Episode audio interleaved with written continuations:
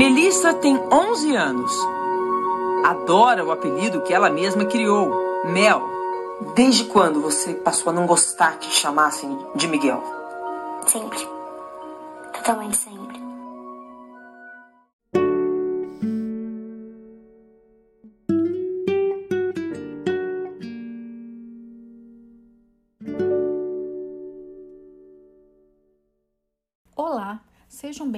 Bem-vindos e vindas ao terceiro podcast da disciplina de Epidemiologia Social do Programa de Pós-Graduação em Saúde Pública da UFMG.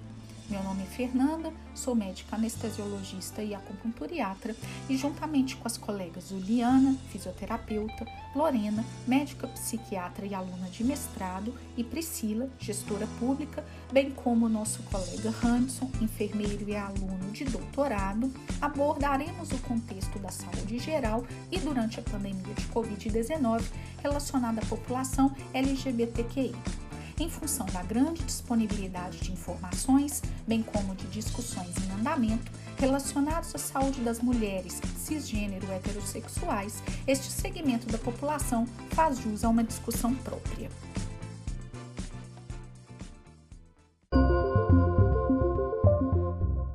A população brasileira identificada como LGBT continua a viver dias difíceis no nosso país. Para além da recusa em seu reconhecimento, por parte de múltiplos constituintes da sociedade, sejam eles o poder público, os representantes políticos, as comunidades ou mesmo os indivíduos. Estas pessoas sofrem com a falta de políticas voltadas especificamente para as suas necessidades e demandas, com o preconceito velado ou escancarado quando de suas relações interpessoais e com a invisibilidade que sufoca sua voz e seu desejo de manifestação. O sistema e os serviços de saúde, cuja missão, em tese, é acolher, ouvir e atender às necessidades de todos aqueles ou aquelas que os procuram, nunca foram tão exigidos no cumprimento desta premissa básica. A saúde destas pessoas requer as mesmas abordagens do que a saúde dos demais? Seriam iguais os impactos de um momento de pandemia, os determinantes sociais de saúde, ainda que se proponham a representar as populações conforme aspectos culturais, ecológicos e econômicos, parecem falhar no que se concerne à subdivisão das populações por sexo e gênero. Se isso ocorre, não se há de falar em equidade, posto que, para a população LGBT, muitas vezes o acesso ao sistema de saúde é dificultado, quando não negado. Há também uma visão genérica de que a saúde deste grupo reduz-se às doenças sexualmente transmissíveis e às terapias hormonais ou procedimentos de redesignação de gênero. Trata-se de um engano. Há uma nítida desconsideração dos aspectos de saúde geral, como a hipertensão, o diabetes e a obesidade, bem como menor preocupação com aspectos muito relevantes de cada recorte desta subpopulação, sejam eles a saúde reprodutiva, a saúde mental ou focos particulares, como a prevenção aos cânceres de mama e próstata. Será sob esta visão de saúde, ampliada e mais abrangente, que iremos discutir, ainda que de forma breve, no podcast de hoje.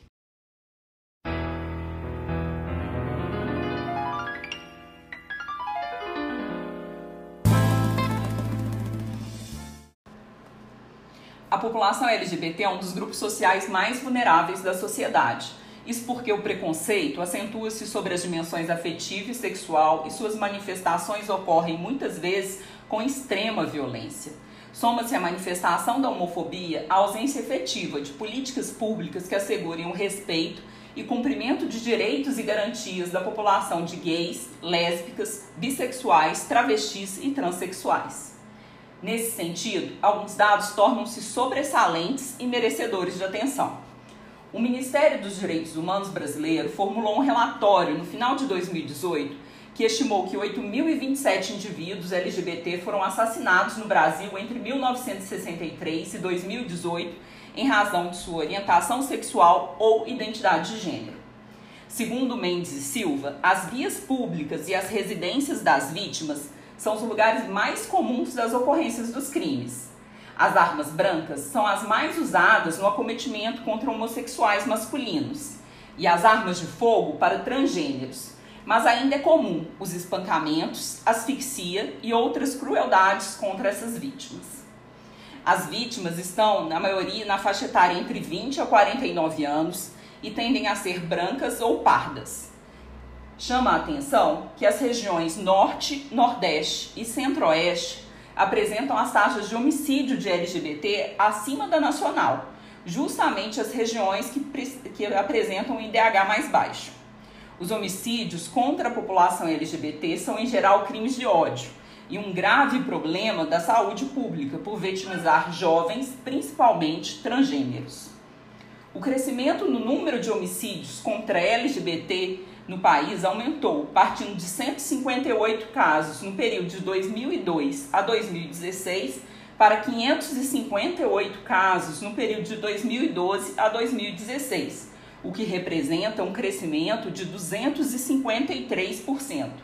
Para termos uma ideia, neste mesmo período ocorreu um aumento de 18,82% de homicídios no país. Ou seja, o número de homicídios LGBT cresceu 13 vezes mais se comparado aos casos da população em geral neste mesmo período. Pesquisadores apontam a dificuldade de obter dados reais sobre a violência contra os homossexuais, pois esses crimes nem sempre são monitorados e sistematizados, já que o preconceito enraizado e disseminado pelas instituições públicas por vezes se reflete na falta de registro e nas investigações pouco rígidas por parte da polícia em relação a estes crimes. Portanto, estima-se que o número de vítimas da homofobia seja muito maior do que os dados revelados pelos indicadores divulgados pelo governo e pela mídia. A estratégia de envolver o Estado, a população civil e os ativistas do movimento LGBT contra os crimes homofóbicos apresenta resultados positivos na visibilidade das diversas formas de agressão contra homossexuais. A visibilidade decorrente dessas ações ampara a reivindicação dos ativistas para a implementação de leis e programas que combatam a homofobia e acolham as necessidades das vítimas desse tipo de violência. O Ministério da Saúde compreende que todas as formas de discriminação, como o caso da homofobia, devem ser consideradas como fatores impulsionadores na produção de doenças e sofrimento. Junto ao processo de homofobia, outros fatores de discriminação social devem ser considerados propulsores do processo de adoecimento dessa população, como, por exemplo, o desemprego, o racismo, a inacessibilidade à moradia e à alimentação. A discussão sobre o processo de adoecimento da população LGBT também requer a especificação dos conceitos de identidade sexual e identidade de gênero. Os homossexuais são profundamente discriminados e têm os seus direitos humanos violados em diversos setores da sociedade incluindo o ambiente doméstico familiar, acesso a trabalho e moradia, locais públicos, instituições escolares e diversos órgãos governamentais, tais como polícia e o exército. A baixa autoestima gerada pelo preconceito internalizado por essa população desencadeia episódios depressivos, sentimento de culpa, medo, desconfiança, confusão, insegurança, ansiedade, vergonha, isolamento social, dificuldades de estabelecer e manter relacionamentos amorosos, disfunções sexuais, hostilidade, abuso de álcool e drogas, distúrbios alimentares e comportamento ou ideação suicida.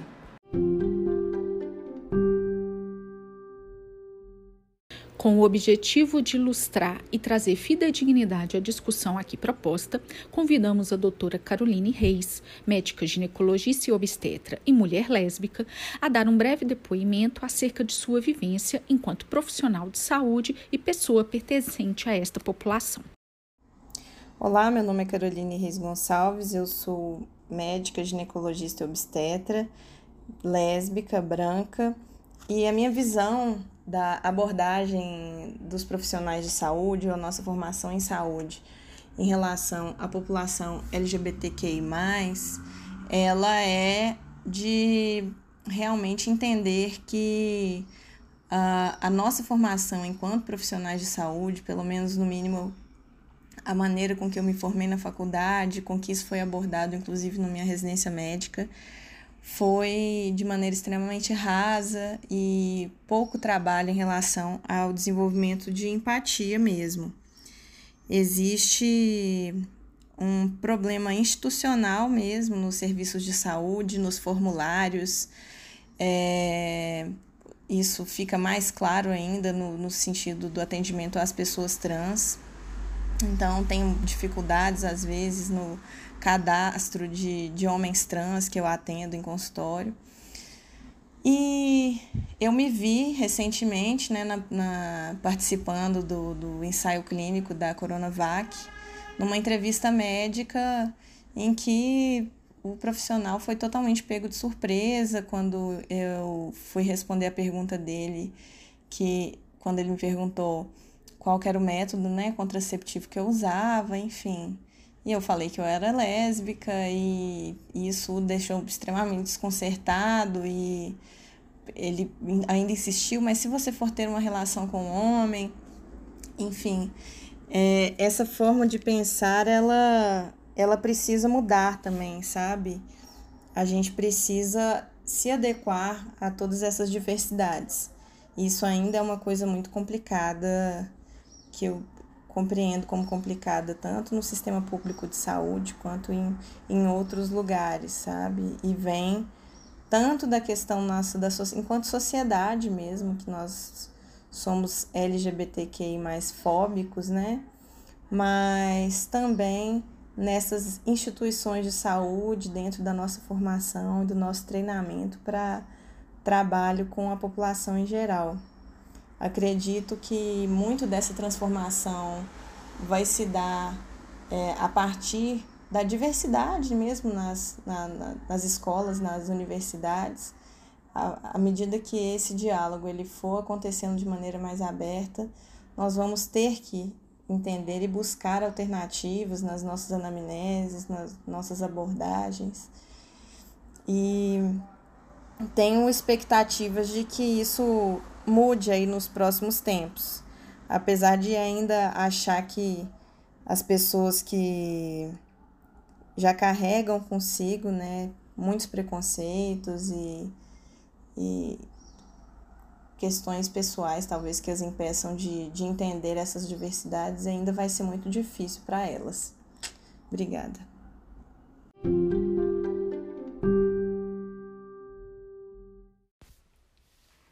O cenário de pandemia que impacta toda a população mundial, quando encontra pessoas LGBTs, potencializa uma série de problemas previamente enfrentados pelas mesmas. Preocupada com a situação, a ONU chegou a expedir orientações para alertar os países dos riscos específicos da crise do novo coronavírus para essa parte da sociedade. Os três maiores impactos da pandemia na população LGBT foram a piora da saúde mental, afastamento da rede de apoio e falta de fonte de renda. O novo coronavírus é um problema de saúde global, mas ele tem efeitos na saúde que vão além da infecção pelo vírus. A população LGBT sofre com problemas de saúde mental mais que a média nacional. E é preciso entender a origem deste problema. As tão faladas doenças mentais, como depressão e ansiedade, manifestam-se mais agressivamente neste universo como consequência do convívio frequente com diversas formas de preconceito. Tanto o convívio social quanto familiar são frequentemente fatores prejudiciais à saúde para pessoas LGBTs. Diversas formas de preconceito ou violência, seja ela verbal, moral, psicológica ou até mesmo física, transformam o ambiente mais comum da existência humana em cenários de hostilidade. Quando as novas regras de convívio impedem o acesso às redes de apoio e a casa da família de origem não aceita e nem acolhe, a solidão se apresenta. O que os estudos realizados antes da pandemia nos ajudam a perceber é que o isolamento social para os LGBTs não apenas significa se afastar de sua rede de apoio, mas pode inclusive aumentar a convivência com um ambiente marcado pelo preconceito. O Fica em Casa, que viralizou como um clamor social para solicitar que as pessoas cumpram o isolamento social, nem sempre é uma escolha. Para muitos da comunidade LGBT, a casa e o seio da família nem sempre significam segurança. As dificuldades econômicas decorrentes da quarentena foram amplamente debatidas nos últimos meses, mas essa é uma agenda antiga da população LGBT, pois, como vimos, o ciclo de exclusão que marca suas vidas alcança invariavelmente o ambiente profissional. O impacto da crise financeira é muito maior entre quem já era excluído do mercado de trabalho. Os relatos deixam evidente a associação entre a preocupação sobre como pagar as contas e o aumento da ansiedade e depressão. Para essas pessoas, a perda da renda foi imediata e impacta diretamente na sua capacidade de sobrevivência e bem-estar. É notório que as violências e preconceitos contra a população LGBTQI durante a pandemia se intensificaram. Até o momento, as medidas adotadas pelo governo não consideraram as especificidades dessa população. Por não serem considerados grupo de risco, aspectos particulares de atenção e monitoramento dessa população ainda não foram relevantes para a saúde pública. Apesar dessa omissão e negacionismo, entidades como a Brasco e Frente pela Vida produziram documentos que ressaltam esses fatores.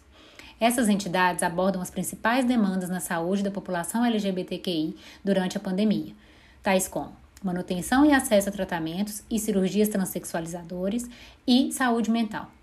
Conquistas como a elaboração da Política Nacional de Saúde Integral de Lésbicas, Gays, Bissexuais, Travestis e Transsexuais em 2013 devem ser base para que essa população tenha visibilidade e monitoramento epidemiológico durante a pandemia. Os tratamentos transexuais podem ser ambulatoriais, como os atendimentos clínicos e as consultas para uso de hormônio, ou hospitalares, como as intervenções cirúrgicas transexualizadoras. Esses atendimentos foram suspensos durante a pandemia Covid-19, pois não são considerados atendimentos essenciais. Segundo dados da DataSUS, em novembro de 2020, cirurgias de redesignação de gênero caíram 70% em 2020 e houve uma redução de 6,5% no acesso à terapia hormonal se comparado ao mesmo período em 2019. Ao interromper a terapia hormonal, uma pessoa trans volta a ter características que ela não queria ter. No caso de homens trans, podem voltar a menstruar, por exemplo. O não acesso aos cuidados de modificadores corporais pioram a saúde mental de pessoas trans, que são afetadas pela transfobia gerada pela sociedade. Não há, até o momento, indicadores que contemplem gênero e orientação sexual nos sistemas de informação e abordagens desestigmatizadores ainda não são realidades dos diversos pontos das redes de atenção da saúde é necessário garantir às pessoas intersexuais e trans, travestis e transexuais o atendimento integral, respeitando as peculiaridades clínicas que demandam suporte específico, tanto em termos de manejo, internação e identidade de gênero. Deve-se garantir também o acolhimento e manejo de situações de sofrimento psíquico da população LGBTQI, que já apresenta características de guetização e isolamento social pois há graves consequências para a saúde física e emocional, aumentando o risco de suicídio, autolesão, depressão e ansiedade, além do aumento da transfobia.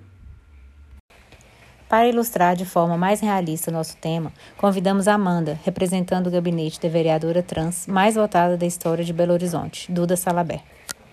Olá, sou Amanda Rodrigues, tenho 38 anos, sou secretária parlamentar, negra, travesti, ativista, host, apresentadora e jogadora de vôlei e trabalhadora sexual. Amanda, como você enxerga as políticas de saúde atualmente para a população trans? Tem bastante a melhorar, principalmente sobre o entender que o nome social é obrigatório e respeitador. Muitos casos é, não são respeitados.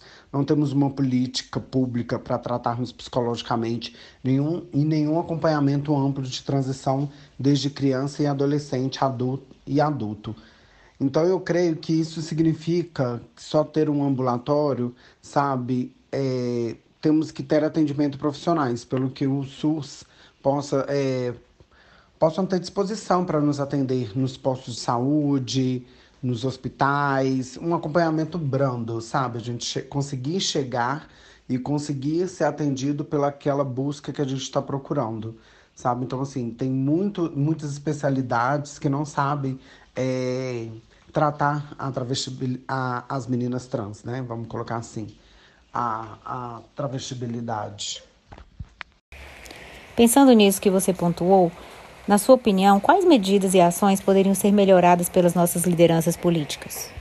Eu acho que poderia melhorar muitas coisas, principalmente acolhimento em prostíbulos, acompanhamentos médicos especialistas mais acessíveis, mais propagandas fora de datas que tenham visibilidade de LGBTQ+, é, mais busca é, amplo, porque as ONGs, né, eles fazem esses trabalhos e a gente consegue ver o tão quão a, as pessoas são vulneráveis, né?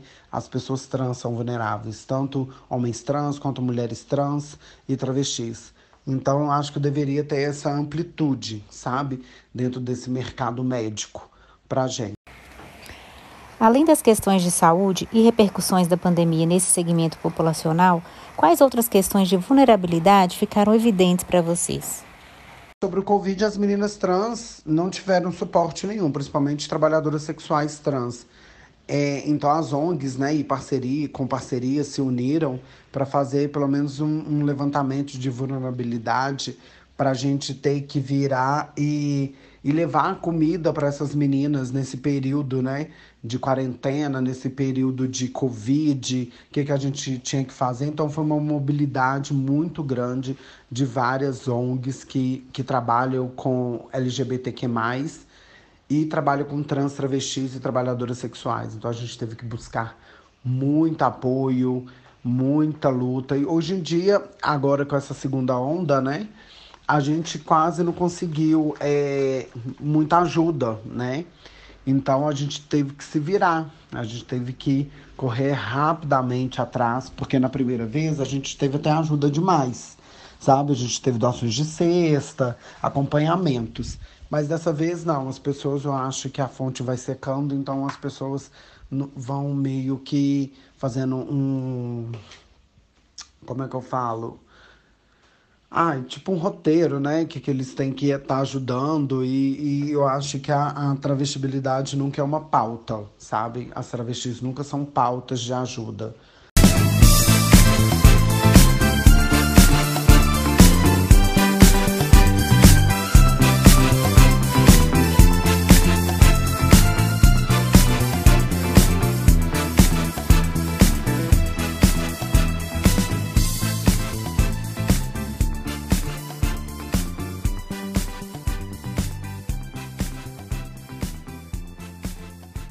Discussão acerca das necessidades e cuidados de saúde da população LGBT perpassa múltiplos aspectos da vivência em sociedade. Questões políticas, de segurança, comportamentais e econômicas somam-se e entremeiam-se à saúde em si, ampliando o campo de pesquisa e, por conseguinte, a demanda por mais estudos e novas ideias.